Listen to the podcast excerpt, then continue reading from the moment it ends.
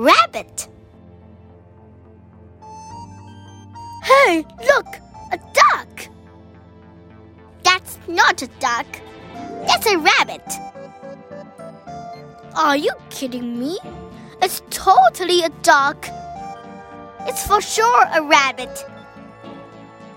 See, there's his bill. What are you talking about? Those are ears, silly. It's a duck, and he's about to eat a piece of bread. It's a rabbit, and he's about to eat a carrot.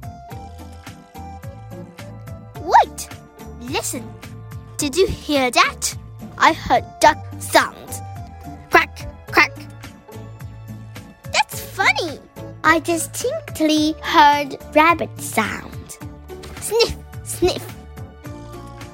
Now, the duck is wading through the swamp.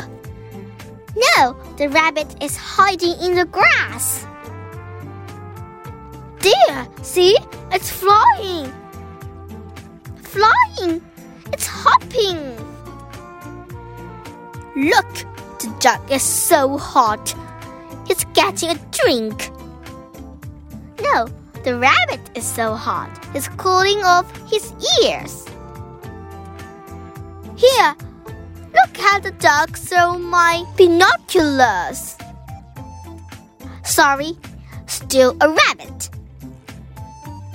Here, Docky Docky. Here, you cute little rabbit. Oh, great. You scared him away. I didn't scare him away. You scared him away. You know, maybe you are right. Maybe it was a rabbit. Thing is, I'm actually thinking it was a duck. Well, anyway, now, what do you want to do? I don't know. What do you want to do? Hey, look! An anteater! That's no anteater. A brachiosaurus.